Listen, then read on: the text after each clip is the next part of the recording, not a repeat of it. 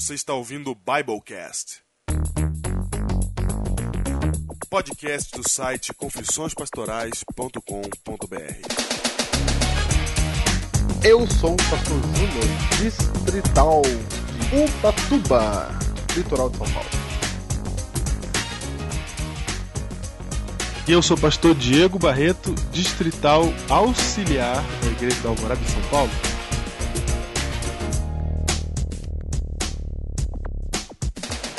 E depois da curtíssima introdução da semana passada, Júnior, que não foi tão curta assim, porque o programa começou aos 20 minutos.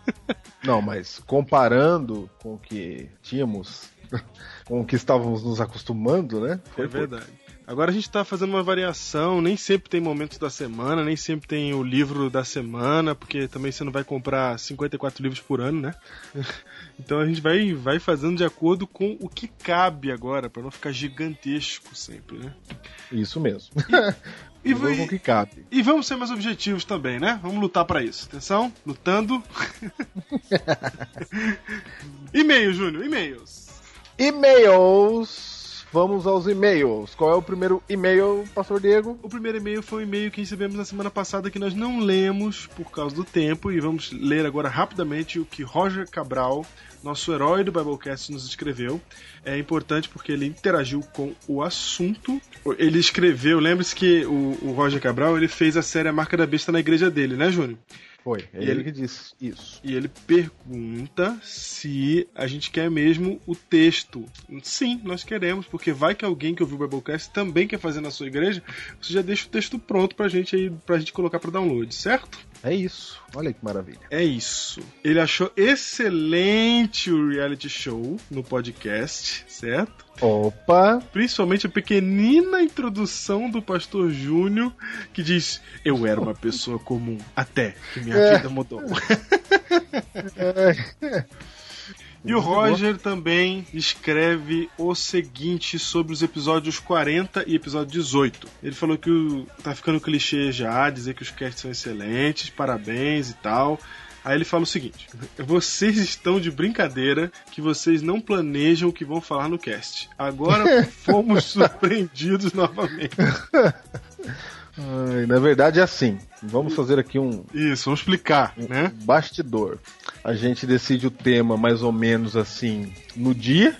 Não, não, não, não. Isso não é verdade, não. Tema- os Não. temas, eles. Eu tenho uma lista aqui de temas na ordem. Só que às vezes aparece um tema que a gente tem que enfiar no meio, como de hoje, por exemplo. Exatamente. Aí quando tem um tema, a gente fala assim, Diego, vê aí o que você sabe, aí eu vejo o que eu sei. Só que quando a gente se encontra, o que a gente sabe, o que um sabe, o outro não sabe o que o outro sabe. Então, vamos, vamos colocar assim: existem alguns tipos de Biblecast. Existe o Biblecast que os dois estudam pra fazer. Existe o Biblecast que os dois já têm na cabeça, é o principal, e vão fazer. O fato é que, independente do Biblecast, se ele foi muito estudado ou não, o fato é que o Biblecast é sempre a primeira conversa sobre aquele tema que a gente tem depois que a gente propõe fazer o Biblecast. É, exatamente. É a primeira conversa. Entendeu? A gente não conversa sobre o tema. A gente fala assim, vamos fazer sobre tal tema, aí a gente vai mais ou menos nessa linha aqui e tal, legal, legal. Pronto. Aí quando a gente senta fazer o Biblecast, é a primeira conversa. É o que sai dessa primeira conversa que vira o podcast. Ok? É isso aí. Ok. Muito bem. Ele mandou aqui também é, o controle de download do Biblecast do site dele. Muito obrigado. É isso aí. Ok. Temos mais um e-mail para ler aqui. Hugo Oliveira mandou aqui um pergunte ao pastor. Nós estamos aqui analisando a sua pergunta. Em breve responderemos para você. Muito bem. Dalmorantes manda um e-mail também falando o seguinte: Olá, Pastor Diego, Pastor Júnior, dando continuidade no e-mail que eu havia informado a respeito do podcast que vamos fazer. Estou mandando o link da promoção que estamos fazendo para eleger um nome para o nosso podcast. O autor do Opa! nome mais criativo levará para casa um DVD do Paz Real. Olha aí. Olha aí. O site é o portalmaranata.blogspot.com. Portalmaranata.blogspot.com. vai lá, dê um nome pro podcast deles e concorra ao DVD Paz Real. Olha aí. É isso. Ele falou que manda os parabéns pelo Biblecast 41, diz que foi muito bom mesmo. Vocês poderiam fazer mais Biblecast sobre profecias, pois são tão, todos ótimos. Opa, calma que tá vindo. Calma que tá vindo. Olha, um, olha aí, um pedacinho aí. Mas quanto à série Trindade Satânica, não vou nem comentar. Já comentando, risos. Risos, risos. Ri- risos. Pois foi a série que me incentivou a estudar mais as profecias. Já estou gravando e distribuindo para as pessoas por CD de áudio gravado no formato de livro. Assim dá para colocar os três primeiros episódios. Fique com Deus e continue esse trabalho maravilhoso. Você também, meu querido amigo Dalmo. Ok, Dalmo. Muito bem, Tiago Gonçalves. Ê, Tiago, hein? Tiago do meu ex-distrito, lá de Parque Alvorada. Ele diz: Olá, Diego Júnior. Gostaria de agradecer a vocês e aos heróis do Bi- do Biblecast pelas orações. Se você não se lembra, Tiago Gonçalves sofreu um acidente de moto. Você se lembra, Diego? Lembro? Claro, nós oramos por ele, tudo, né? E ele conta aqui, ó, foram quatro meses muito difíceis, mas tenho certeza que Deus, ao longo desse tempo, me ensinou preciosas lições. Durante esse tempo, como não podia ir à igreja, então ouviu o Biblecast. Veja, Diego. Olha aí. Legal. E tenho aprendido muito também. Tenho o Júnior como um grande amigo e o Diego também, mesmo sem o conhecer pessoalmente. Vai, Diego. Ó. Ele é gente boa pra caramba. Olha aí. boa. Legal, meu. Enfim, os médicos me liberaram das muletas e estou conseguindo andar sem elas. Fruto da oração de vocês. Muito obrigado. Que Deus continue abençoando vocês e o projeto Biblecast, que tem ajudado muitos jovens em terras, em temas muito importantes. Um grande abraço, Thiago Gonçalves. Thiago, um abraço pra você, hein? Um abraço. Você merece grandes coisas, hein? Eu fui visitar ele no hospital, tava lá. E agora, quem diria que quando ele tirasse a muleta eu não estaria mais lá, hein? Quero mandar também um abraço pro Thiago Gonçalves. Então, meu amigo Thiago Gonçalves, que bom que você se recuperou, né? E obrigado também às pessoas do Biblecast que oraram por ele de verdade enquanto ele passava por isso.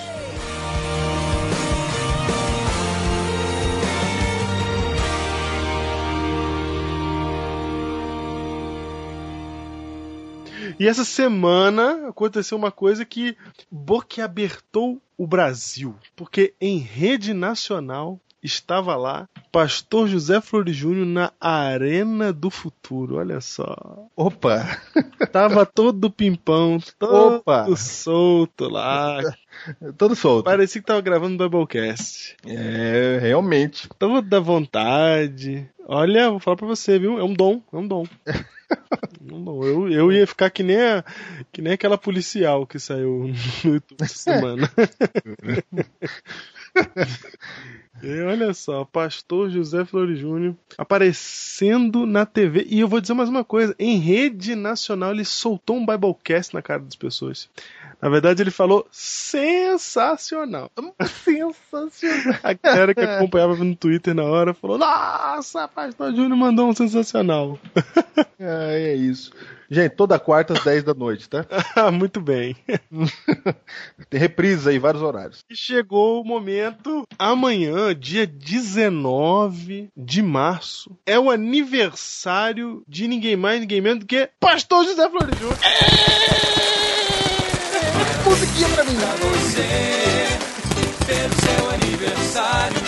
Queremos que Deus lhe dê muita paz no coração. É primeiro aniversário que você faz no Biblecast, né? Sim, é. Só você que já fez. Verdade. Olha aí, aniversário do Pastor Júnior, gente. Opa! Mandem presente pra Ubatuba.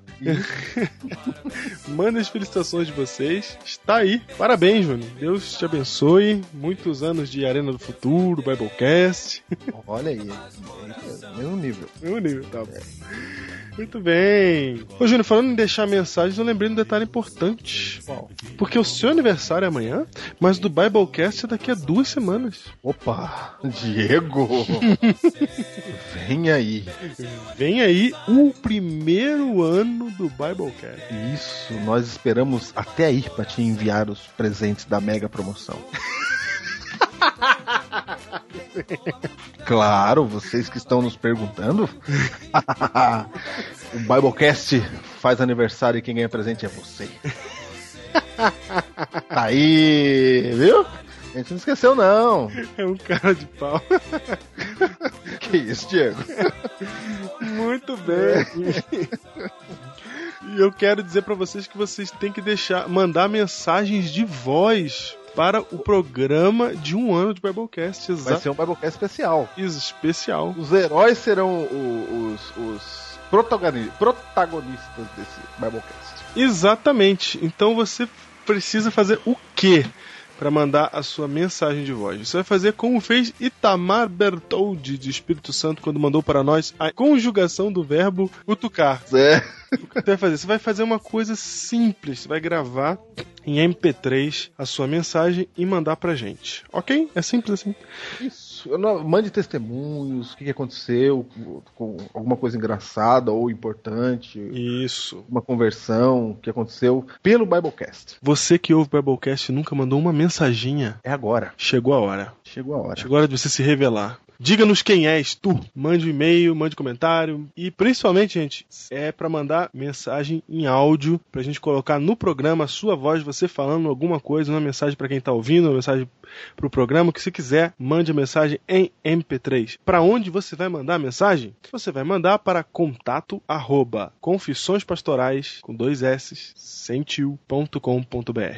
Contato Ok. arroba confissõespastorais.com.br. Participe conosco. E o livro de hoje? O livro de hoje. O livro de hoje é, pela primeira vez, Diego, Ah. um livro, um livro, digamos assim, como direi, Secular? é secular. Exatamente. Um livro secular, 1808. Como uma rainha louca e um príncipe medroso e uma corte corrupta enganaram Napoleão e mudaram a história de Portugal e do Brasil. De... Isso tudo é o título do livro? É. Na verdade, 1808 é o título. Ah, tá. Laurentino Gomes, editora Planeta, um dos best-sellers. Esse camarada aqui fez muita gente gostar de história, ficou nos mais lidos do ano passado. Ou seja, todo mundo leu esse livro, você tem que ler também. Mesmo porque muito do que vimos no Biblecast de hoje, por incrível que pareça, está nele. Muito bem. Júnior, e como estamos a 15 dias do primeiro episódio, hoje é dia do segundo episódio. O segundo episódio de Escolhi Ser Pastor. Eu era uma pessoa comum. Até que minha vida mudou. Porque agora eu atravesso um caminho tortuoso, cheio de obstáculos, direto das alamedas do conhecimento. Minha vida será transformada porque agora eu escolhi ser pastor. Aleph, Bet, Vet, Gimel, Dalet, He, Vav, Zain. Ô Vinícius, vamos parar. Parar com o quê? Vamos parar de estudar o hebraico. Você tá maluco, cara? Vamos gravar participação no Biblecast, cara. Ah, é verdade. Biblecast. ah, Biblecast. Estamos de volta, né? Como diria... Ô, pastor Diego sempre fala, estamos de volta. Aí, ó, Copiando, copiando. copiando, mal chegando. Nada se já- cria, tudo se copia. Mal chegamos e estamos querendo tomar conta. Bom, aqui quem fala é Vinícius, aluno do primeiro B do curso de Teologia do NASPC. Do B, né? É. Beleza. Eles já sabem isso. Você é Wagner Aguiar, aluno do primeiro ano. turma? A. Vamos informar como foram os nossos últimos 15 dias. O pessoal que está perguntando, mandando e-mails, ligando, mandando sinal de fumaça, ficaram empolgados, entusiasmados com as nossas vidas, né? E a gente gostaria de contar como está sendo esses primeiros 15 dias. Pois é, com certeza. São 15 dias de muito estudo. A gente estava aqui estudando o hebraico, que é uma das matérias mais difíceis agora no primeiro semestre. Aleph, Bet, Vet, Gimel. Não, Vinícius, Dalet. agora não, cara. O Biblecast primeiro. Tá bom, tá bom, vamos lá. Beleza? Aqui tem três dias que não para de chover, né, Vinícius? E bem agora que a gente tinha planejado começar a correr. Pois é. Fazer um exercício físico, chuva. Será que foi por isso a chuva? Não sei, cara. Eu tô bem em casa, confesso. Chuvinha, só tava quente pra caramba, agora tá chuva, tá bom. Talvez depois do carnaval a gente continua, né? Isso mesmo. E as matérias? O que que você tá achando das matérias? As matérias são muito gostosas. Tem dias assim que são verdadeiras inspirações na nossa vida. Sem contar as leituras. Não, a leitura é primordial. Aqui tem um ditado que eu achei também que era até meio que prepotente, mas eles falam assim, ó.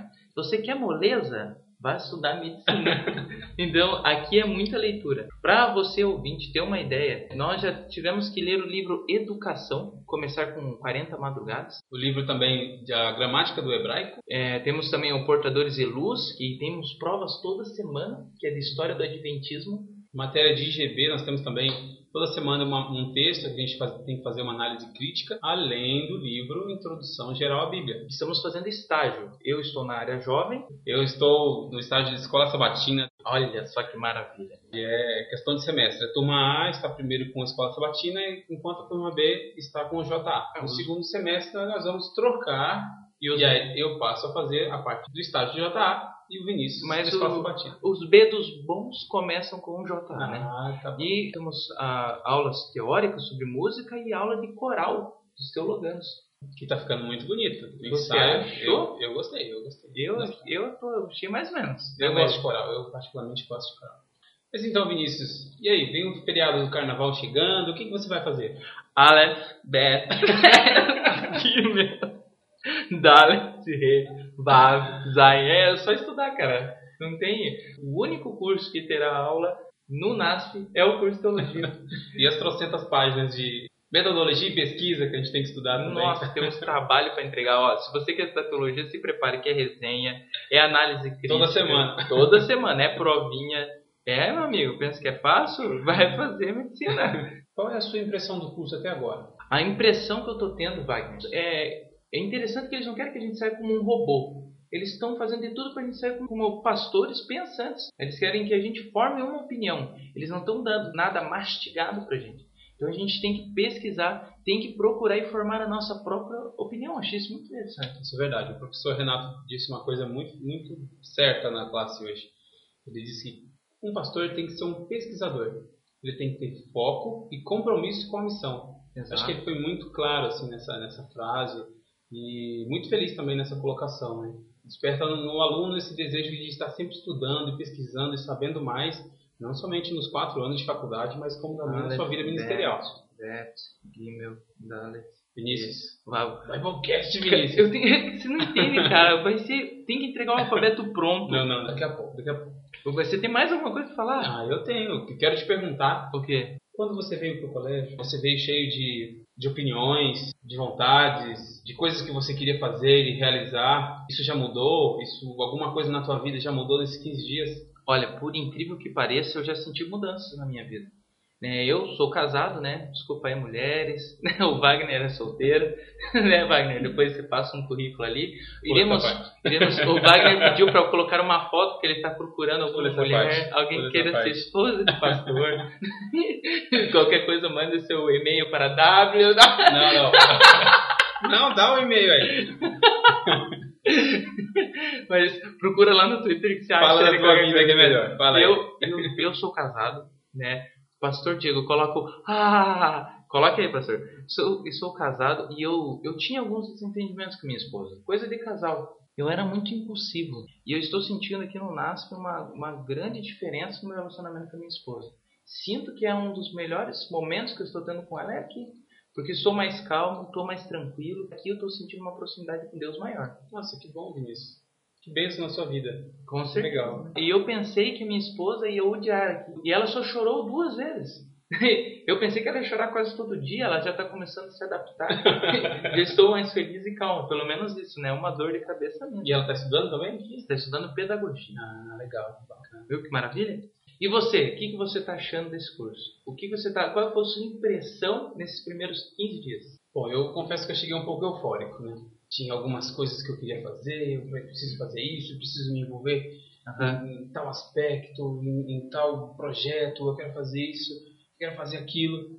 Mas eu senti que nesses 15 dias, Deus está me dando uma calma também, de falar, olha, você tem um tempo de preparo, você vai ter tempo de fazer isso, deixe que eu vou te guiar. E eu estou colocando cada Por vez isso que mais o a seu sobrenome é. Aguiar, né? Exatamente, exatamente. Deus está a guiar. Deus está Aguiar. Ele te deu esse nome para você não esquecer, você me esquece ainda, rapaz. Mas estou muito feliz com o curso e esses 15 dias estão sendo maravilhosos. E Aleph, Bet, Bet, Gimel. E vamos, cara. Agora a gente tem que estudar, hein? Tá bom. Pessoal, um abraço. Um abraço para os heróis do Biblecast. Pastor Júnior, Pastor Diego. Isso aí. Um abraço pra vocês também. Um abraço, isso aí. Vamos lá. Até então. mais. Aleph, Bet, Bet, Gimel, Dalet, He, Vav, Zayin.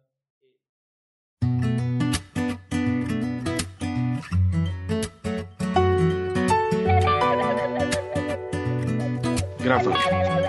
Começa. E este é o seu Biblecast 42.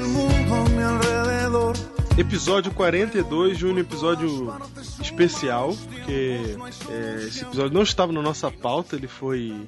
Ele invadiu a pauta, né? Ele foi colocado pelas circunstâncias mundiais. Exatamente. Tão, tão inesperado quanto foi o terremoto de 8.9 no Japão. Ah, você sabe que corrigiram, né? A escala dele. Ah, é? Corrigiram? Sim, ele passou a ter 9.0. Ele agora é o quarto maior da história. Ah, é? Eles corrigiram para 9.0. Corrigiram para 9.0. Estamos falando nada mais, nada menos que do terremoto do Japão.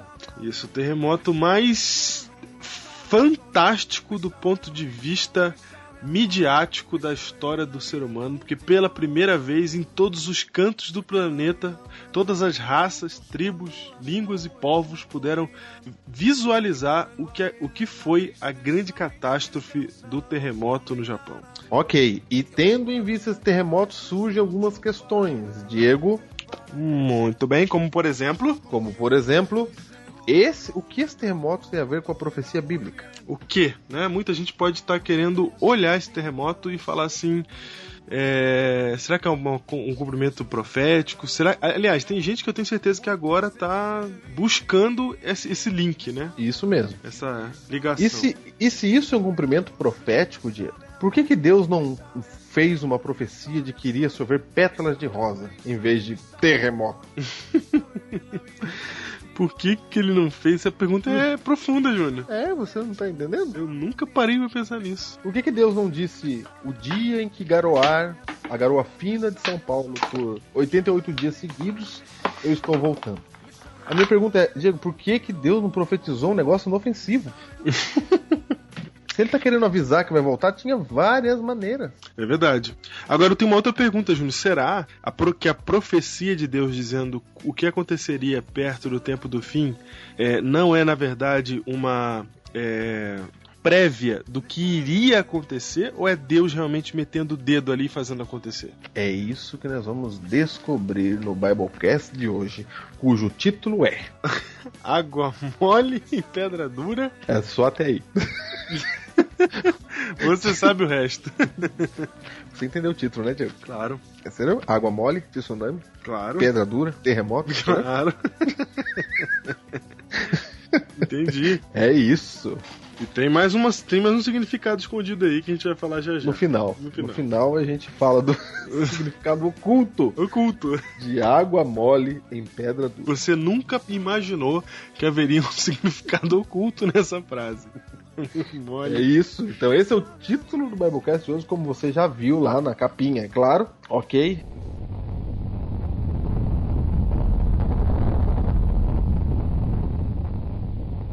Falaremos então sobre o terremoto do Japão, só que respondendo a essas questões que nós já enumeramos, e vamos falar de, especificamente de terremotos como sinal da volta de Jesus.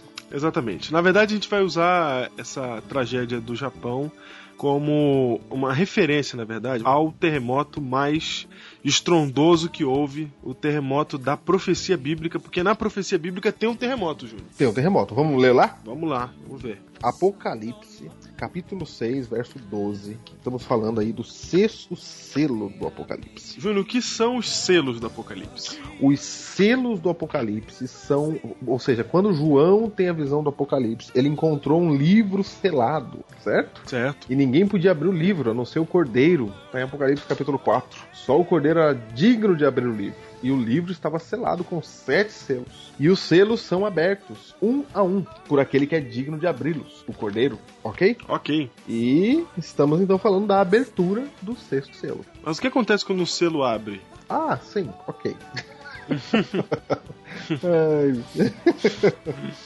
Ai. Aí é claro que Deus está fazendo é uma linguagem profética para dar alguns ensinamentos a respeito da história do mundo. É isso. Muito bem. Então, no sexto selo, Apocalipse capítulo 6, versículo 12, Diz assim: Vi quando o cordeiro abriu o sexto selo, e sobreveio grande terremoto. No singular. No singular. Então, no momento em que o an, o cordeiro, no momento em que o cordeiro abriu o sexto selo, houve um grande terremoto. No singular.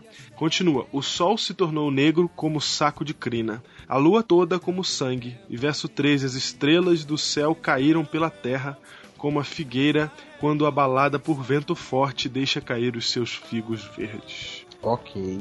E logo em seguida, o versículo fala da volta de Jesus. Isso. Diego, a questão é a seguinte: quando a Bíblia diz eis que sobreveio grande terremoto, esse terremoto é o do Japão? Não. Que terremoto é esse? Este terremoto ocorreu dia 1 de novembro de 1855 em. Quebra o copo. 1700. Ai, ai, errei, errei 100 anos. O que, que tem 100, 100 anos? Aí, 100 anos, 1750. Mas eu acertei, eu acertei o 1 de novembro. Sim, você fez o mais difícil. Eu fiz o mais difícil. 1 de novembro de 1755 em com seu epicentro em Lisboa. Em Portugal. Ok. Diego, por que cargas d'água? Esse é o terremoto da profecia de Apocalipse 6,12. Por quê? É disso que nós vamos falar, não é? Por que, que não é o do Japão? Esse é o objetivo desse Biblecast. Descobrir Isso, por que, que não é o do Japão? Por que, que não é o- por que, que não é o do Chile? Por que, que não é o do Haiti? É, na verdade, é, é essa compreensão profética de que este grande terremoto, de que o momento em que o sexto selo é aberto em 1755, é uma compreensão, é, na verdade, antiga é, dos cristãos que estudavam Apocalipse no período aí do, do século XIX e, ao mesmo tempo, é uma antiga e esquecida. Hoje em dia, eu conheço só um grupo de religiosos que pensa dessa maneira, Ainda, né? ainda é. E Nós, no caso. no né? caso não. revelar. No caso não. um grupo de religiosos, nós, Nós. né? que, que ainda acredita que esse grande terremoto é o terremoto de Lisboa de 1755. Então, Então, que, como, que é você ele? falou, Por como quê? você falou que é, é a compreensão dos teólogos lá, de anti- antigos, é claro que, como o tempo passou, É, deveria rever o terremoto e colocar o do Japão agora, né? exatamente. Por quê? Porque lá naquela. Até 1890, aliás, até 1999, talvez até 2010, né? O maior terremoto qual era? Era o terremoto que eles tinham visto. O grande Ok. terremoto, o maior terremoto da vida deles, da história, registrado na história, até então tinha sido esse. Tinha sido esse. Como houveram. Então a resposta era a seguinte: por que, que é o terremoto? Porque era o maior. Essa era, era a grande resposta. Essa né? era a grande resposta, porque era maior. Por que, que é esse? Ai, É o maior. E tem outra coisa, Júnior. Não é só porque ele é o maior.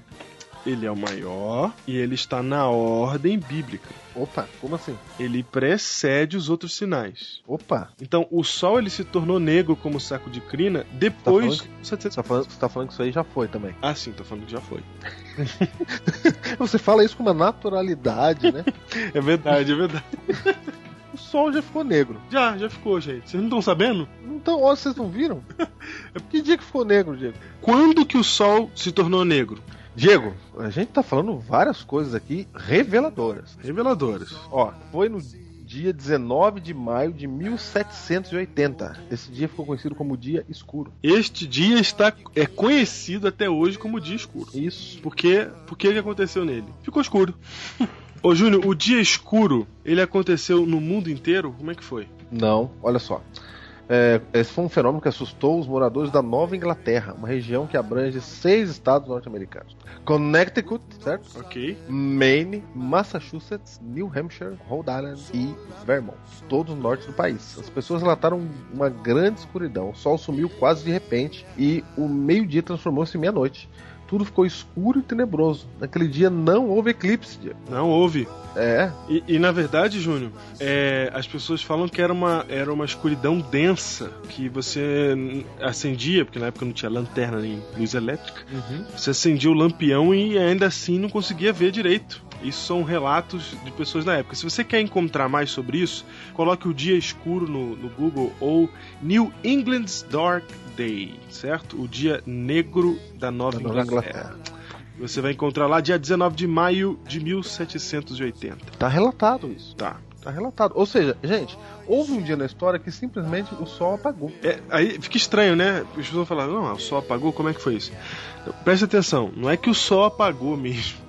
Não é que de repente teve um dia que sumiu o sol. Não, é que nessa Não, o época sol tava lá. e aconteceu alguma coisa que a sensação das pessoas é que o sol tinha apagado. É alguma, é- a sensação, na verdade, não é nem que o sol apagou, é que densas trevas impediam as pessoas de ver o sol. Ok. Entendeu? Essa era a sensação. É porque, entendeu? Eu tô falando isso só porque alguém pode pensar que a gente tá dizendo aqui que teve um dia que o sol não brilhou, não é isso. Nem é isso que a Bíblia está se propondo também. Lembre-se que a Bíblia ela não, não fala em termos de ciência. Então, quando ela fala assim, por exemplo, que as estrelas caíram como figueira, bate- o vento batendo na figueira, ela não está dizendo que realmente as estrelas, que são aqueles objetos, aqueles corpos celestes, Ah, você foi, você foi profundo agora.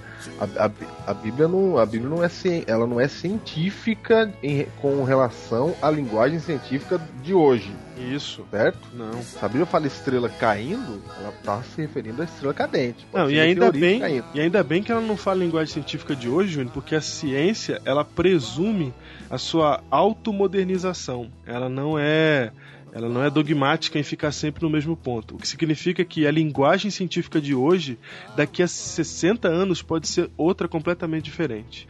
Então, se a Bíblia falasse hoje a língua da ciência de hoje, daqui a 60 anos ela seria obsoleta. Isso mesmo. Então ela fala, ela fala fora disso aí, ela transcende a linguagem científica. Então ela fala do jeito que o ser humano vai entender. Quando ela fala que o sol se tornou negro, não está dizendo que o sol escureceu, está dizendo que alguma coisa fez com que o dia virasse noite. Quando ela fala que a lua toda ficou em sangue, não é que saiu, não é que sangrou a lua. Entendeu? Não é que Ah, Com aparência de sangue. Exatamente. Vermelha. né? Exato. Quando cai a estrela do céu, não é que tá caindo realmente. O sol, não é? É que você tá olhando Se- pro céu e tá vendo chuva de meteoros. Estrela cadente. Fala nisso, Diego. Essas, essas estrelas caindo do céu aconteceu também no dia 13 de novembro de 1833. Opa, depois do grande terremoto, depois que o Sol se tornou negro como saco de crina. E a lua foi no mesmo dia do sol, só pra ficar claro aí. Muito bem, no mesmo dia, no dia 19 de maio de 1780, a lua também ficou como sangue. Isso mesmo. Ok? Ok. Então, Então, Diego, recapitulando. recapitulando. Você sabe, Recapitulando. você sabe que essa chuva de meteoros aí, essa queda das estrelas que ocorreu em 1833, ela foi tão intensa, Júnior, que os relatos são de que as pessoas conseguiam ler o jornal em plena noite com a luz das estrelas caindo. Você vê que não é um dia que teve cinco estrelas cadentes a mais. Não é assim, alguém olhou pro céu e falou, nossa, tá caindo, né? Não, não foi isso não. Foi, meu Deus, Foi realmente. Foi realmente. Foi uma chuva espetacular de meteoro que o Diego vai colocar um link de uma gravura que fizeram na época. eu vou colocar então. Exatamente. Tô olhando agora pro desenho feito naquela época para você ter uma ideia de como é que foi essa chuva de meteoro. Como é que foi essa queda das estrelas. Se você tivesse lá e visse isso que tá, tá aqui desenhadinho, você ia falar simplesmente uma coisa, ainda mais com conhecimento da época. Você ia falar: as estrelas estão caindo. Diego, agora chega de churumela e vamos logo ao que interessa. Chega de churumela. Recapitula isso aí. Veja só. Vamos lá. A- a- lê de novo Apocalipse 6,12 e vai recapitulando. Vi quando o cordeiro abriu o sexto selo, abriu, vum, e sobreveio um grande terremoto. Ou seja, 1 de novembro de 1755. Isso. O sol se tornou negro como saco de crina, Ok. lua toda como sangue, Opa, foi 19 de maio de 1780, na ordem. e as estrelas do céu caíram pela terra, Opa, 13 de novembro de 1833. como a figueira quando se abala por vento forte deixa cair os figos verdes. Ok, é isso. Ou seja, o próximo evento é a volta de Jesus. Tem Isso. mais nada pra acontecer. Não, aliás, tem, né? A volta de Jesus. Sim. Exatamente. Só Então, isso. nesse caso, o terremoto do Japão, ele se inclui onde? Nesse caso, cadê o terremoto do Japão? O terremoto do Japão não está nesta profecia de Apocalipse capítulo 6, versículo 12 ao versículo 13. Porque esta profecia aqui está falando dos grandes marcos que apresentam a abertura do sexto selo, o fim da história humana e o momento da chegada de Jesus. Ok, antes de você falar onde está o terremoto do Japão, segura aí que nós vamos voltar para esses grandes marcos aí, que a gente colocou data, certo? Ok. Vai em Mateus 24 agora, pra você ver que a gente não tá tirando isso do nada, da nossa cabeça, etc. Vamos ler a Bíblia, Mateus 24. versículo 29.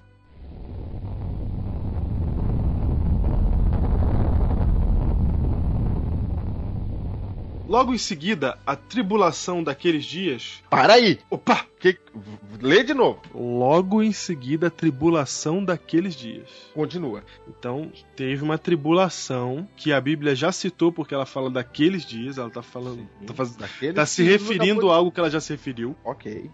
Logo em seguida, a tribulação daqueles dias, o sol escurecerá, Opa, a lua não dará sua claridade, opa, e as estrelas cairão do firmamento. opa, mesma ordem, E os- mesmo evento, O- a mesma coisa. mesma coisa. A mesma... Só que tem um detalhe: o terremoto não tá aqui, né? O terremoto não está aí porque Jesus já falou de terremoto no mesmo capítulo. No mesmo Exatamente. sermão. Exatamente. falou anteriormente. Exatamente. É, o terremoto foi acrescentado por João lá no Apocalipse. Exatamente. Então vou te dizer uma coisa, Diego. Hum. Diz aí que esse terremoto, o sol escurecendo, a lua como sangue, as estrelas caindo do firmamento, seriam logo em seguida a tribulação daqueles dias. Que tribulação é essa, Diego?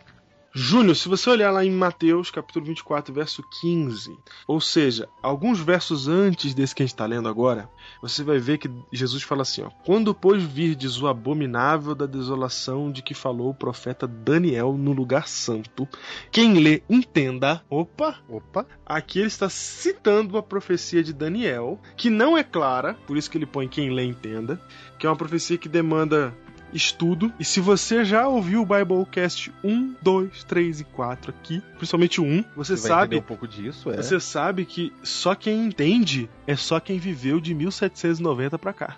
É isso mesmo. Então, Volta lá no Biblecast 1. Isso. Então, se Mateus 24,15 foi escrito dizer- citando a profecia de Daniel e utilizando a expressão quem lê entenda, Jesus está dizendo claramente o seguinte: vou dizer para vocês uma coisa aqui, discípulos, mas que só vai ser entendido mesmo lá na frente. Ó, eu vou dizer um negócio pra você, Diego. Daniel, ele falou de toda a tribulação sofrida pelos cristãos durante a Idade Média. Sim, esse abominável da desolação é o poder que reinou durante a Idade Média. Daniel falou lá de um tempo, dois tempos, metade de um tempo. A gente já estudou isso, né? Biblecast 1. Um. Então, esse abominável da desolação, que é o poder que esteve à frente do período medieval, do período da tribulação da terra, não teve período pior, foi o período medieval, onde houve perseguições e guerras e, e a ciência era oprimida e as pessoas eram castigadas e mortas e perseguidas e torturadas, e você sabe tudo o que aconteceu na Idade Média. Aí Deus diz que é logo em seguida isso. É, quando acabar essa tribulação, olha só, aí vai acontecer essas coisas. Júnior, presta atenção, Júnior. O poder que dominava no período medieval Não, e a Bíblia diz que é logo em seguida. é logo em seguida. Diego, eu vou falar um negócio aqui. A gente vai fazer uma série aí no futuro, a gente tá guardando ela na manga, Hum, Guardando. sobre as profecias de Daniel, Isso. não é isso? Uhum. E do santuário. É. Então, você aguarda. Não fala isso não, que vai receber um monte de e-mail agora falando. Não. "Ai". Você aguarda.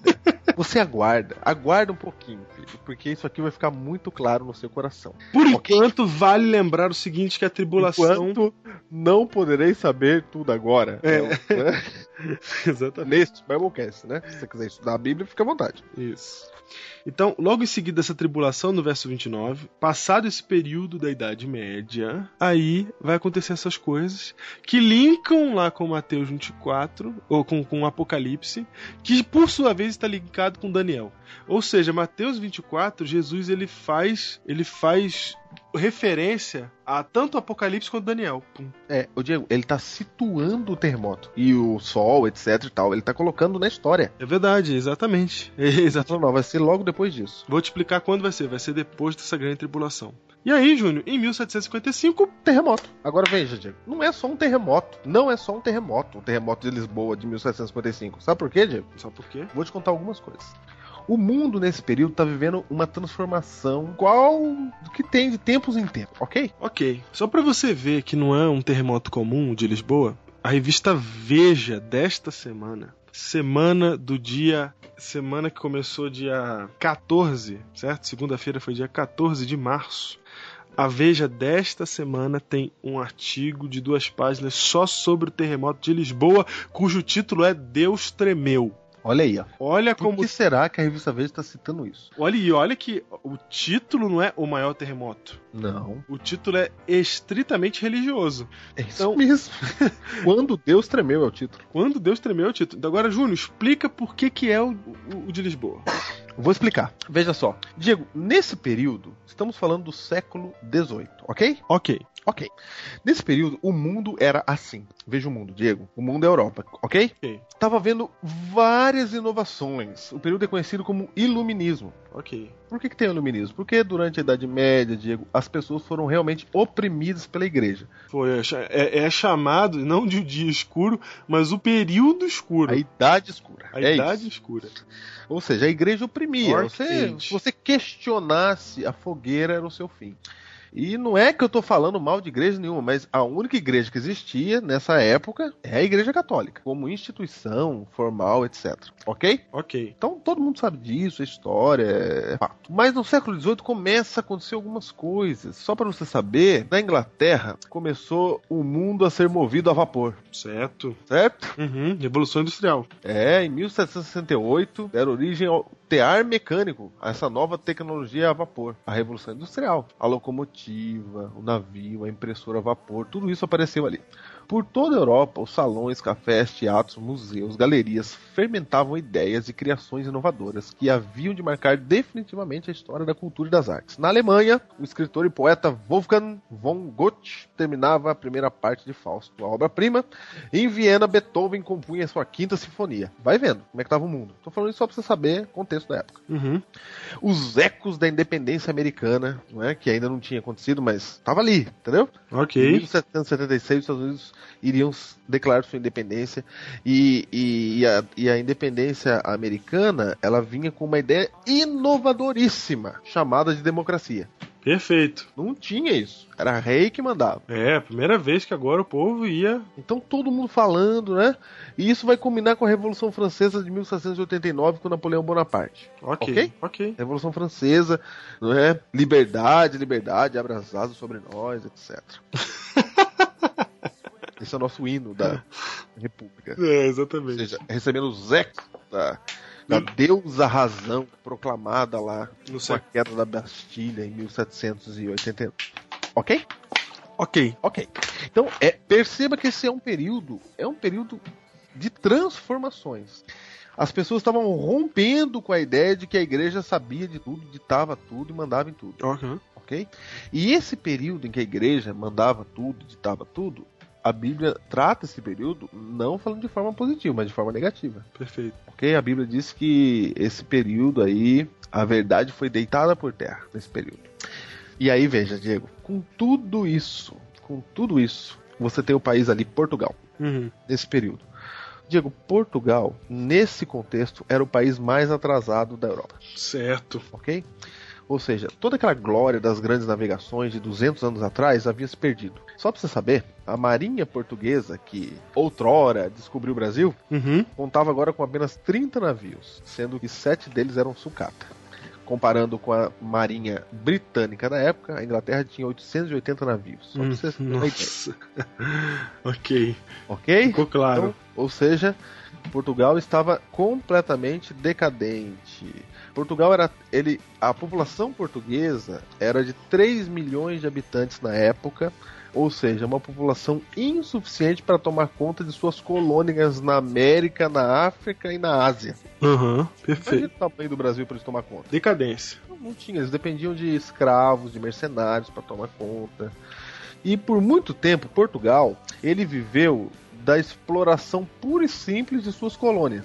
Não é? Como as colônias eram muito ricas, Portugal não investiu em nenhum tipo de tecnologia para manter a riqueza das colônias. Ele pegava e pronto. Uhum. né? Era assim em Portugal, economicamente falando. Ou seja, e agora, religiosamente falando, veja como era Portugal. De todas as nações da Europa, Portugal continuaria sendo no começo ali, não é? Daquele período, a mais católica e mais conservadora e mais avessa a ideias libertárias, o país mais assim da Europa.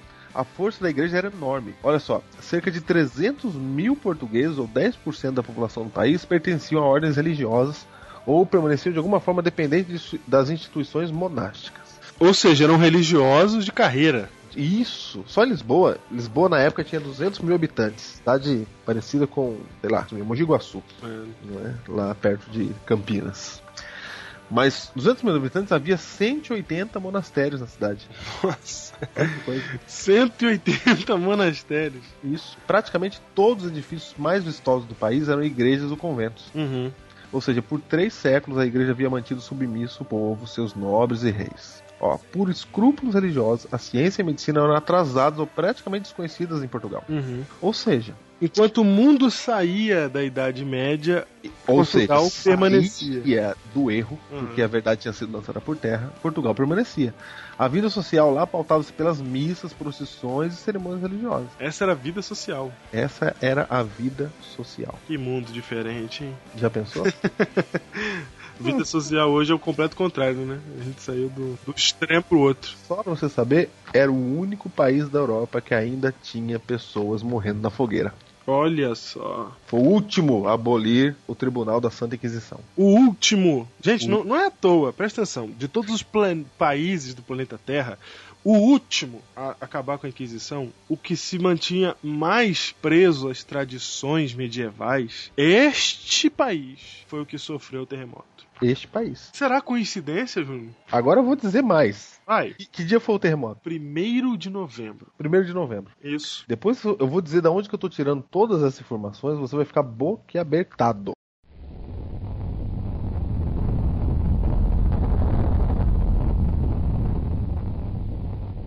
Muito bem. Eu vou ler ipsis literi da onde eu tô tirando aqui, da fonte, tá? Vai, abre aspas. Podia ser o livro, da, o livro de hoje, tá? Certo, pode ser então. Primeiro livro não religioso indicado aqui. Ok. Pra dar, pra dar força. Abre aspas. Em 1755, uma catástrofe natural agravou a decadência econômica e ajudou a reduzir ainda mais a autoestima portuguesa. Na manhã de 1 de novembro, dia de Todos os Santos, Diego, Opa! era o dia de ação de graças. Dia Ou de seja, todos os o santos. dia em que todo mundo tava na igreja. Certo, exatamente. Essa, inclusive, foi uma das grandes causas de mortandade. Diz assim, ó. Diz assim, na manhã de 1 de novembro, dia de Todos os Santos, um terremoto devastador atingiu Lisboa, matando entre 15 a 20 mil pessoas. O abalo foi seguido de maremoto, que hoje nós chamamos de tsunami, Isso. e o incêndio que ardeu durante seis dias. Igrejas, casas, palácios reais, mercados, edifícios públicos e teatro, teatro, tudo foi reduzido a pó e cinzas. Dois terços das ruas ficaram bloqueadas pelo entulho. Só 3 mil das 20 mil casas continuaram habitáveis. Das 40 igrejas da cidade, 35 desmoronaram. Olha só. Apenas 11 dos 65 conventos existentes antes do terremoto continuaram de pé. A famosa Biblioteca Real, com 70 mil volumes, construída com carinho e orgulho, desde o século XIV virou cinza e teve de ser inteiramente refeita. Ok? Ok. Curiosamente, a tragédia resultou no único e breve surto de modernidade em terras portuguesas. Curiosamente, resultou num único e breve surto de modernidade. Ou seja, foi a partir daí que eles saíram do, da- da- do período negro, né? Do, do atraso. É. Diego, era a única nação que vivia dessa forma, Portugal. Engraçado que isso acontece. E a tribulação foi causada exatamente por esses pensamentos, a tribulação daqueles dias. Exatamente. A tribulação, que é o problema que Daniel fala que lançou a verdade por terra, ela recebe uma, ref- uma referência muito, muito direta quando o terremoto cai exatamente num feriado religioso e no dia de Todos os Santos. Diego, veja, então não é porque é o maior terremoto que é o terremoto de Lisboa. Primeiro, porque tá na ordem Primeiro, profética. tá na ordem. Segundo, é logo em seguida a tribulação daqueles dias, Perfeito. ok? Ok. Logo em seguida a tribulação daqueles dias, tá na ordem e atingiu o pensamento religioso da época. Relacionamento que impedia o povo de ver a, a restauração da verdade que Cristo é o único Salvador. Exatamente. Ok, Na verdade, então. Júnior, em 1755, é bom deixar claro, embora é, a gente está falando aí que Lisboa, que Portugal era o, o país mais atrasado, mas é, a força do período medieval estava se, se tava ruindo, ruindo. Isso. Tanto que alguns anos depois, em 1798, o, o, o Papa é aprisionado na ilha. Ele, é, e ele que era o cabeça da Europa durante todo o período medieval. Então, é, isso demonstra que as, o, o pensamento estava indo contra a idade, a idade, negra, estava ruindo então as- os pilares do, do período medieval, e um desses pilares permanecia forte e poderoso, se chamava Portugal. E no dia de Todos os Santos, quando todo mundo estava na igreja, quando todo mundo estava dentro dessa igreja que promoveu esse período negro, no- comemorando o dia de Todos os Santos, que é o- um- um dia de, é, Importante, né? importante para o cristianismo da época, mas que representa um paganismo dentro do cristianismo. Ok. Nesse dia ocorre o terremoto, Terremoto da profecia. Que não é qualquer um, Júnior. Agora, que, que pra gente é o seguinte, hoje a gente olha para o tsunami com um nove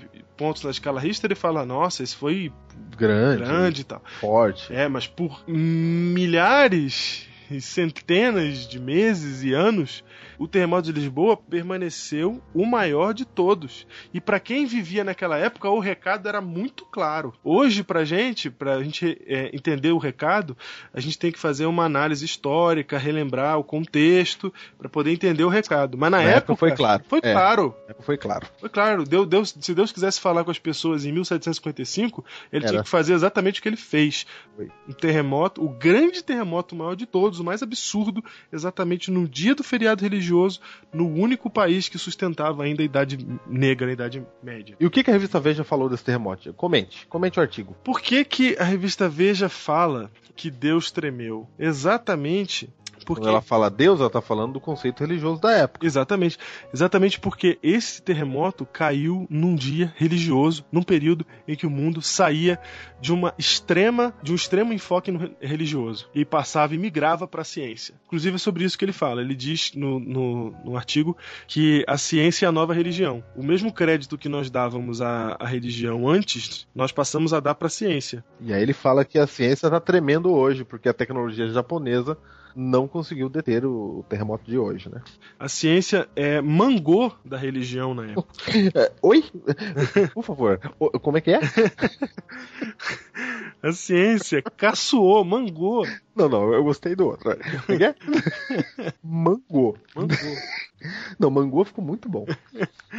mangou da religião na época. Por quê? Porque o terremoto que devastou Lisboa foi exatamente no dia religioso. Então vejam, Júnior, até quem não tinha nada com religião percebeu, fez a ligação de um evento com outro, de um evento com, com a situação. Essa ligação é tão forte que hoje, 200 anos depois, vem um, um autor aqui, de uma- numa revista Secular secular, e fala do terremoto de Lisboa. fazendo essa ligação. Fazendo a mesma ligação que a gente tá tirando da Bíblia aqui. A mesma ligação que foi feita na época, a mesma ligação hoje foi referenciada essa semana no- na revista, numa revista secular. Ok. E, Olha que e maravilha. se você pesquisar sobre o terremoto de Lisboa, em qualquer lugar você vai encontrar esse contexto que a gente está passando aqui.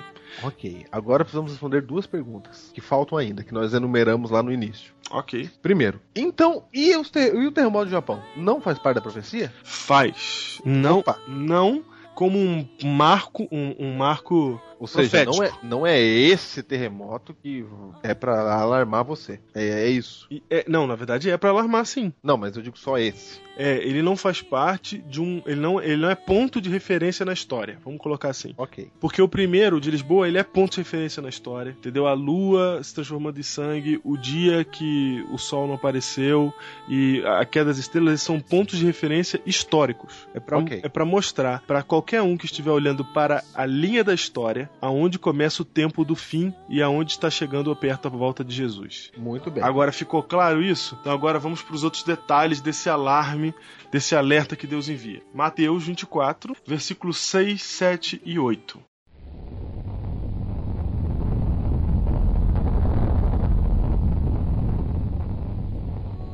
Diego, agora só respondendo uma outra pergunta que a gente fez lá, por que, que Deus mandou uma chuva de pétala de rosa pra avisar da volta dele? Certo, vai, vai. Por que, que ele fica falando que é terremoto, etc e tal? Eu vou ler um texto aqui só pra dizer o que, que Deus fala na profecia. Porque às vezes a gente acha que Deus tá causando, É, não é assim? é, exatamente. que Deus está causando. Mas olha só, João capítulo 13 e o verso 19 diz assim: João, Evangelho, Evangelho de João 13, verso 19. Abra sua Bíblia aí. Aqui diz assim: ó, o motivo das profecias bíblicas. Por que, que Cristo profetizava? Por que, que a Bíblia profetiza? Que, que Deus profetiza? É? Ele não profetiza pra ficar se mostrando, pra dizer que ele é o cara. É, Na verdade, ele profetiza por isso. Só veja aqui, ó. Desde já vos digo antes que aconteça, para que quando acontecer, creiais que eu sou. Olha, Ou seja, Deus não tá dizendo que ele tá causando, ele tá dizendo, eu tô dizendo que vai acontecer assim. É. Então, na hora que acontecer, você tá sabendo que eu sei, eu vejo o futuro. é isso. É isso. Então, quando acontece o tsunami, quando aconteceu no Japão, ou o que aconteceu em Lisboa, que matou um monte de gente, não é Deus falando assim: olha, gente, eu vou hum, botar o meu dedo aqui e vou matar um monte de gente nesse dia. Não, não. Ele tá falando assim: essas coisas elas vão acontecer. Eu vou avisar antes só pra dizer pra você que eu sei o que tá acontecendo. Isso, pra que quando você vir essas coisas acontecerem, você não entra em desespero achando que Deus abandonou o mundo. Exatamente. Ele não abandonou, ele tá dizendo assim, ó. Ah, você tá admirado? Eu, eu já disse que ia, que ia acontecer isso. Exa- Ok? Perfeito. Ok, então por que, que ele não falou que ia chover pétala de rosa? Porque nunca vai chover pétala de rosa. É porque ele estava apenas dizendo o que iria acontecer, não o que ele iria causar, mas o que iria acontecer. Perfeito. Ou seja, ele está lendo o futuro para que quando acontecer, por isso que ele falou antes que aconteça, para que quando acontecer você saiba a Bíblia é verdadeira, tem Deus mesmo, ok? Hum, ok. Então vamos lá para Mateus 24, versículos 6 a 7. Ó, Jesus falou assim, ó, e certamente ouvireis falar de guerras e rumores de guerras. Agora olha o que ele diz aqui, ó, vede não vos assusteis, porque é necessário assim acontecer, mas ainda não é o fim. Opa. Porquanto se levantará nação contra nação, reino contra reino, e haverá fomes e terremotos em vários lugares. Porém, tudo isso é o princípio das dores. É isso. Das... Percebeu que lá em Apocalipse 6, do- 12 fala houve um grande terremoto. Isso. Aqui fala vários em vários lugares. Exatamente. Ok? Então é profecias diferentes. São profecias diferentes. Ok. Júnior, uma coisa importante saber é que sempre aconteceram terremotos, mas nunca nessa, nessa frequência que tem acontecido hoje, né? Aí isso não é só você que tá dizendo, não. Eu vi um comentarista na Globo News, na sexta, no dia do terremoto. Ele tava dizendo assim, ó, gente, eu não sei o que tá acontecendo. Nós acho que estamos vivendo um período aí diferente da história, porque eu nunca vi tantos terremotos com tanta força em, em espaços, em intervalos tão pequenos entre um e outro. Se referindo ao terremoto do Chile, do Haiti, não é? Da, lá da Ásia, não é isso? Aham, perfeito. Ele mesmo, o- os especialistas estão pasmados. Agora, olha só, Diego, um detalhe importante. Que é o do verso 8. Isso. Cristo falou que tudo isso é o princípio das dores. Aqui ele se refere a dores de parto. A palavra para dores em grego é odin, que é a palavra para apenas para isso. É a dor específica das dores de parto. E como são as dores de parto, Diego? Júnior, eu nunca fiquei grávido, mas eu, Eu, ouvi eu falar... já fiquei, eu já fiquei. Ah, você já ficou? já então, você... fiquei. O ano passado eu estava grávida. então você sabe melhor do que eu. Sei, eu vou contar. Conte. Estava eu n- no, no último dia da semana de mordomia cristã do ano passado, na igreja, na Santa Ceia, na igreja de Arujá, aqui em São Paulo, quando minha esposa fez carinha de dor. Fez carinha de dor. fez carinha de dor. E ela no Lava Pés falou assim: Puxa, não tô conseguindo participar do Lava Pés, etc. Mas ela ficou até o final do culto, entendeu? Aham, A dor vinha, mas não era tão forte, etc. Ok? ok. Porém, quando acabou o culto e eu tava na porta cumprimentando as pessoas, ela já tava chorando. Assim, entendeu? Entendi. Diferente. Aham. E começou a mudar. A dor começou a aumentar e se os intervalos entre elas passaram a diminuir. E aí você estava lá, Diego. Quando você chegou, você presenciou Gislaine em trabalho de parto. Foi, não foi? Foi. Foi. No hospital de emergência. Você teve a oportunidade de vê-la lá deitadinha. E você viu que ela estava realmente sofrendo. Exatamente. Realmente com dor muito forte. Ou seja, quando o Cristo falou que as dores são como as dores de parto, estava dizendo, gente, não é para você prestar atenção no terremoto, é para você tá- prestar atenção na frequência e na intensidade deles. Frequência e intensidade. Porque é isso que você presta atenção nas dores de parto de uma Isso. mulher. Só um detalhe interessante, Diego, no terremoto de Kobe, do Japão, de 1995, a gente se lembra desse terremoto, Uhum. ok? A- o terremoto de Kobe, ele foi 7.1 na escala Richter. Ok. E ele foi considerado o maior dos últimos 70 anos. Ok. Tá Tá. percebendo? Foi colocado no bolso. Ou seja, sete pontos na escala, na escala Richter. Não, hoje, se você falar pra uma criança, Não. pra um adolescente hoje, ó, um terremoto de sete pontos. O que, que o camarada fala hoje? Júnior, eu vou te dizer o que, que ele fala. Quando eu era moleque, eu ficava, eu ficava vendo documentários sobre a falha de San Andreas, que é aquele. uma falha é, tectônica que tem lá na, lá na Califórnia, que dizem que vai separar a Califórnia do resto do, do país, né? O dia que tiver o, o grande terremoto. A previsão, há anos atrás, quando eu era moleque, é que o grande terremoto que iria separar a Califórnia do continente seria de 6.5 na escala Richter. Olha que maravilha. Isso era a previsão. Eles achavam 6.5 absurdo. Por quê? Porque era não tinha isso. Não tinha terremoto de 6 na escala Richter na minha infância. Não existia. Era só história que podia acontecer. Tanto que o de 7 de Kobe foi o extraordinário. Exatamente. Muito forte. E foi muito forte mesmo. Foi. É que hoje tá tão forte, tão frequente, a notícia é todo dia, Diego. Diego, o ano passado tivemos dois de nove. Foi ou não foi? Ou Foi- oito, nove? não, o 9 não, 9 não. Foi de 7, de 8, de 8, 8 teve. Não, tudo bem. Mas você tem Haiti e, e- e Chile, um do lado do outro. E já tivemos lá em 2004 os tsunamis lá da Ásia. E Isso. você nem soube que depois do terremoto do Chile ano passado, lá na Ásia teve um outro também de 7, de 8. É Sim. tanto terremoto que a gente perde a conta. Não, perde totalmente. E, e- e- e eu vou falar pra você uma coisa: eu tenho acompanhado as escalas Richter. E eu tenho acompanhado com interesse porque eu me lembro disso quando eu era criança. E eu tenho visto essa, essa é, projeção gigantesca dos terremotos hoje em dia. E eu não vejo mais, Júnior, terremoto de menos de 6. O Pode que ver. era o absurdo do futuro se tornou a chacota do presente. Porque menos de 6 eu não vejo mais. Ô, Diego, quando você falou em escala Richter aí, eu aprendi na escola que ela ia até 9. um dia eu aprendi. Você aprendeu que ela vai até 9. Ela vai até 9. Ok. Não tinha 9.1, 9.2, 9.5, não tinha isso aí. Ela vai até 9. Ou seja, se chegar em 9, Acabou. É o fim do mundo. acabou. Aí hoje eu já, eu já aprendo diferente. Hoje não é que ela vai até 9. Aham, Ela vai até onde quiser, eles dizem. É que só teve até 9, entendeu? ok. Mas um dia eu aprendi que ela só ia até 9. pra você ter uma ideia. Eu entendo, eu entendo. É, se você um dia aprendeu isso na escola, levanta a mão aí. Levanta a mão. Levanta a mão. Eu aprendi que ia até 9. Diego, então o terremoto no Japão, ele faz parte da profecia quando a gente percebe a frequência e intensidade dos acontecimentos, ok? ok. É isso. E eu quero ler aqui pra gente terminar com chave de ouro esse Biblecast tremendo. Tremendo, entendeu? Tremendo. Tre- ok? ok. Eu achei estranho. Falei, André, nossa.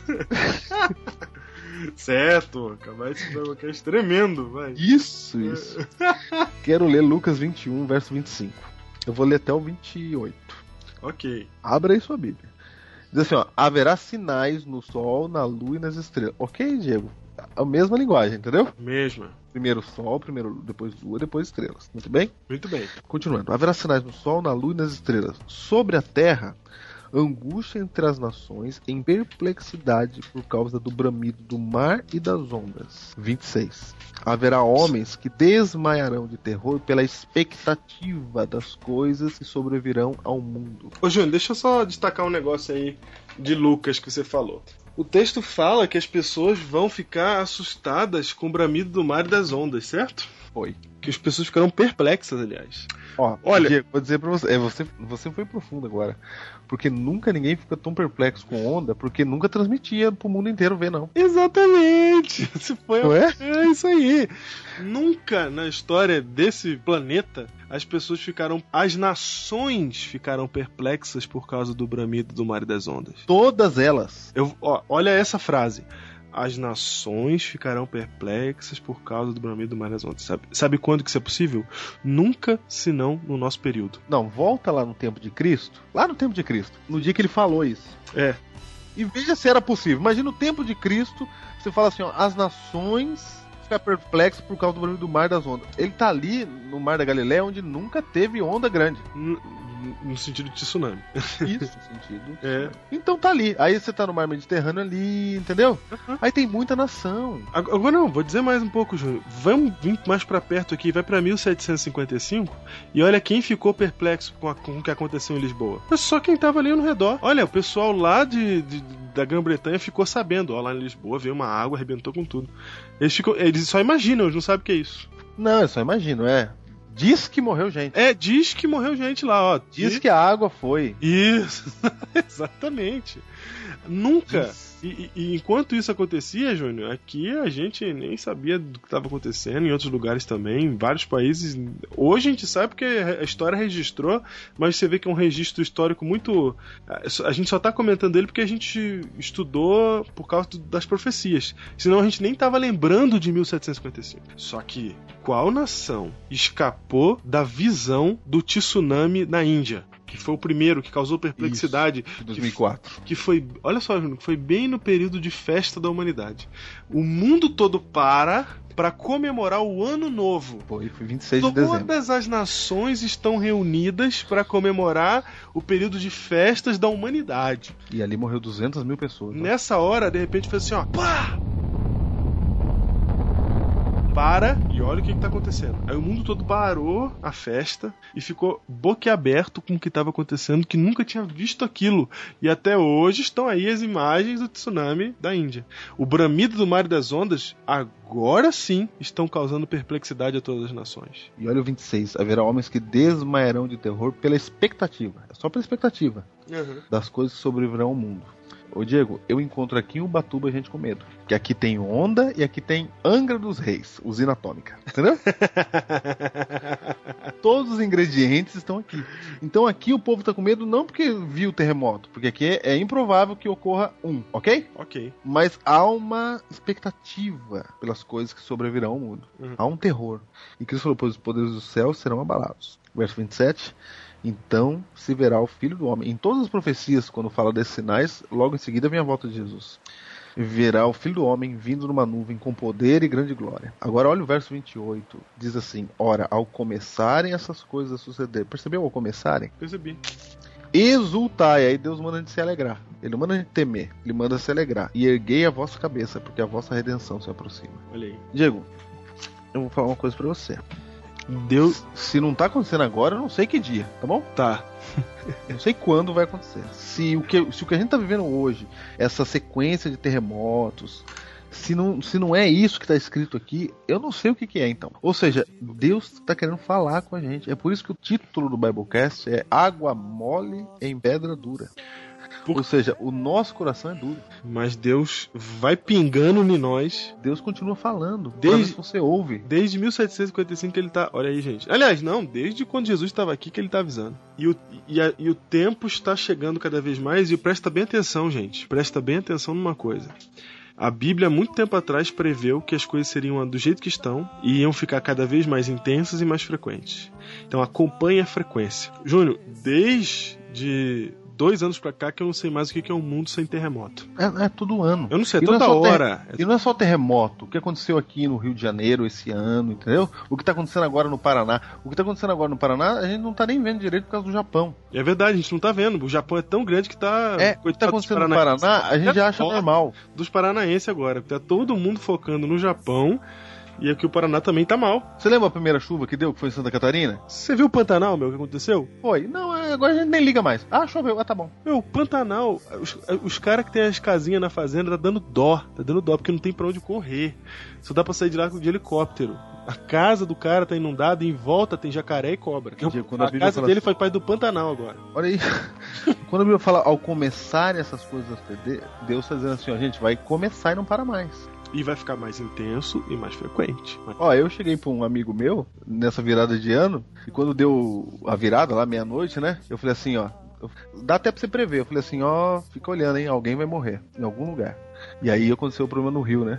Foi porque eu falei? Não, é porque tá acontecendo toda hora. Só, já, só, pre- já, só- janeiro já é pra você esperar alguma coisa. sua previsão foi meio mãe de Iná também, né? Alguém vai morrer. É, não, não, mas eu, eu tava falando morrer em. Sentido situação- catastrófico. É, em situação de catástrofe. Eu sei isso. Porque ele tava em Angra no ano anterior. Certo. Ó, tinha até esquecido de Angra, hein? Não, todo Angra ano tem esse. Pequeno, né? Angra ficou pequeno. É certo. já. É certo. Eu Então, também, se eu também virei virem- o ano pensando quais serão as catástrofes desse ano. Eu virei Então, o ano que assim. vem, Diego, se você me vir segurando um cachorrinho numa mão, uma corda em outra, você não se admire, porque é assim mesmo.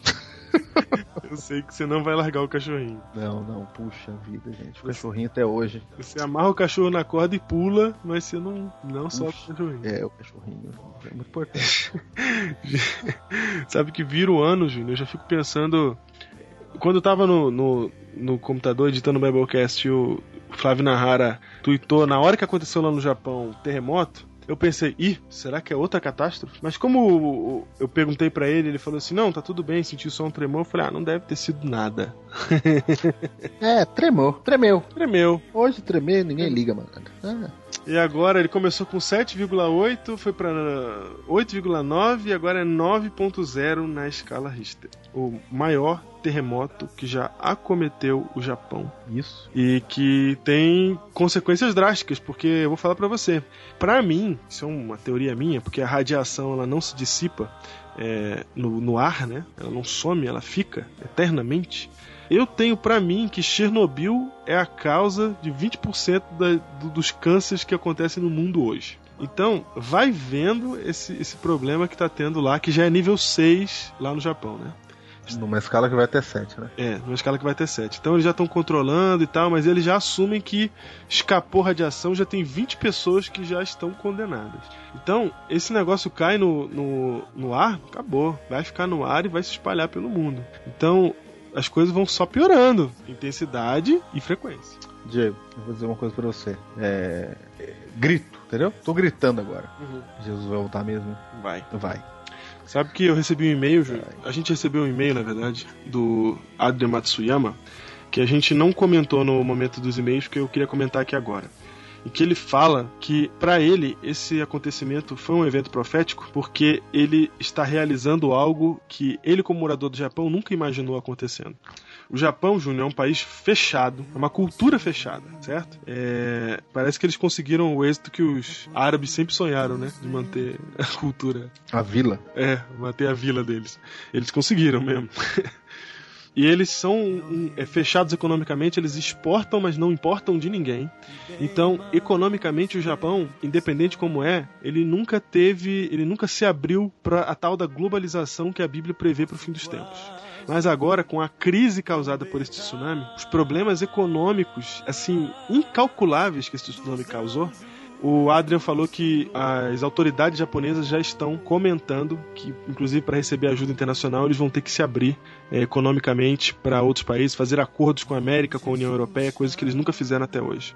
Então ele fala assim que no e-mail que ele enviou que para ele isso era uma coisa que jamais iria acontecer se não fosse por um tsunami, se não fosse por uma catástrofe. E era uma coisa que não se imaginava como que poderia acontecer, mas agora ele vê claramente como que isso está se realizando. Então, Jesus está voltando mesmo. As coisas estão acontecendo, quer a gente perceba ou não perceba. Faço votos que a gente possa perceber, porque Deus, Jesus não falou essas coisas à toa. Ele não falou essas coisas só para alguns saberem. Ele que falou para avisar todo mundo. E está aqui sendo predito que o tempo do fim está chegando. Então, por mais quanto mais o tempo do fim se aproxima, mais o pensamento humano, mais a filosofia humana vai se secularizar, vai se afastar de um pensamento espiritual direto e vai, e vai criar espiritualidade em outras coisas. Isso vai fazer com que na sua vida pessoal, no seu pensamento, pareça que Jesus está mais longe do que nunca. Mas ele não está. E a prova disso é que Deus está gritando. Porque eu vou dizer para você, Deus não permite que milhares de que vidas sejam ceifadas à toa. Ele não permite que isso aconteça à toa. Deus tem um propósito. Ele permite que essas coisas aconteçam porque ele precisa salvar o maior número de pessoas. Então isso é um alerta, é o mundo gritando, é o planeta falando: o tempo está acabando, o tempo está acabando, as coisas estão ficando cada vez mais insuportáveis. As catástrofes, os acontecimentos estão cada vez piores. O mundo está dizendo que alguma coisa está indo de mal a pior. E esse é um alerta dado por Cristo há muito tempo atrás, para que nós de olhos abertos e alertas para o retorno de Jesus. E você que é adventista, você que é jovem aí da igreja, por favor, erga sua cabeça, viu? E anuncia os seus amigos que Cristo está voltando. Mas anuncia mesmo, tá? Porque é isso que está acontecendo. Deus, ele nos chamou para falar essa verdade e ele está dando todos os sinais. Ele diz assim, ó, quando você olhar para da figueira, né? Lá, a parábola da figueira, quando seus ramos se renovam, quando virdes essas coisas, sabeis que está próximo o verão. Diego, Cristo tá voltando e a gente tá preocupado em falar de outra coisa. A gente tá preocupado em quem vai namorar, se vai namorar alguém que tá na igreja, que não tá na igreja. É isso que a gente tá preocupado. Qual música vai cantar no qual música vai cantar, é isso É. que a gente tá preocupado. Uhum. Você tá preocupado se o culto foi legal, se tem qual cantor que tá no culto. É isso que você tá preocupado. Uhum. Mas Cristo tá dizendo, filho, por favor, coloque a mala nas suas costas e fala de Jesus. Porque a gente tá falando de Jesus sem a mala pronta. E aí não faz efeito. Entendeu? É verdade. Não faz efeito. Você tá dizendo que Jesus vai voltar, mas você tá vivendo como se a sua vida fosse aqui mesmo. Os pais, sabe o que, que eles sonham pros seus filhos da igreja, Diego? Sei, Os pais sei. sonham que eles tenham um bom emprego e ganhem dinheiro. É isso que os pais estão sonhando. Os pais não sonham que os filhos sejam pregadores do evangelho. É, Como não. assim, pastor? Os Não, pais estão- não sonham Estão preparando os filhos pra esse mundo. para este mundo e não para o que está acontecendo. Diego, é por isso que você não tá firme na fé. Porque você foi preparado para viver aqui, para olhar as coisas daqui. Cristo está chamando tua atenção, falando: "Filho, você não é daqui. É para você olhar para outro lado. Eu estou voltando. Prepara, arruma a tua mala e fala que Cristo está voltando. Que Deus abençoe você." Nós vamos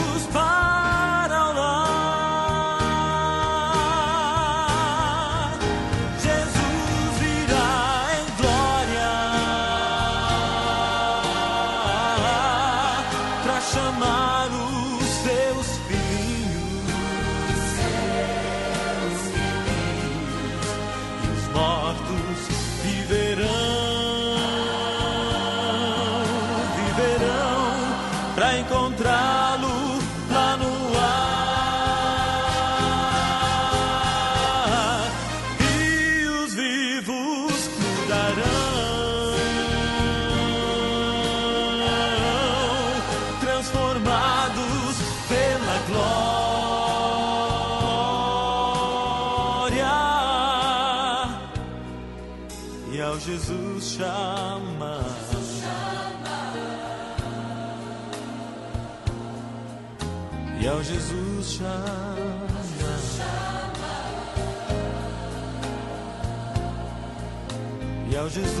Jesus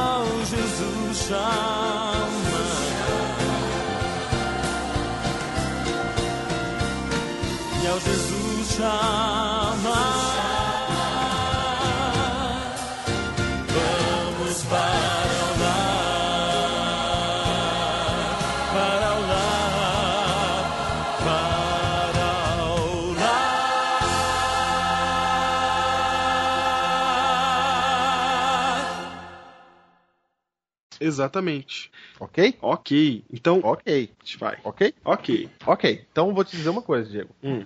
Ok? Ok. Ok.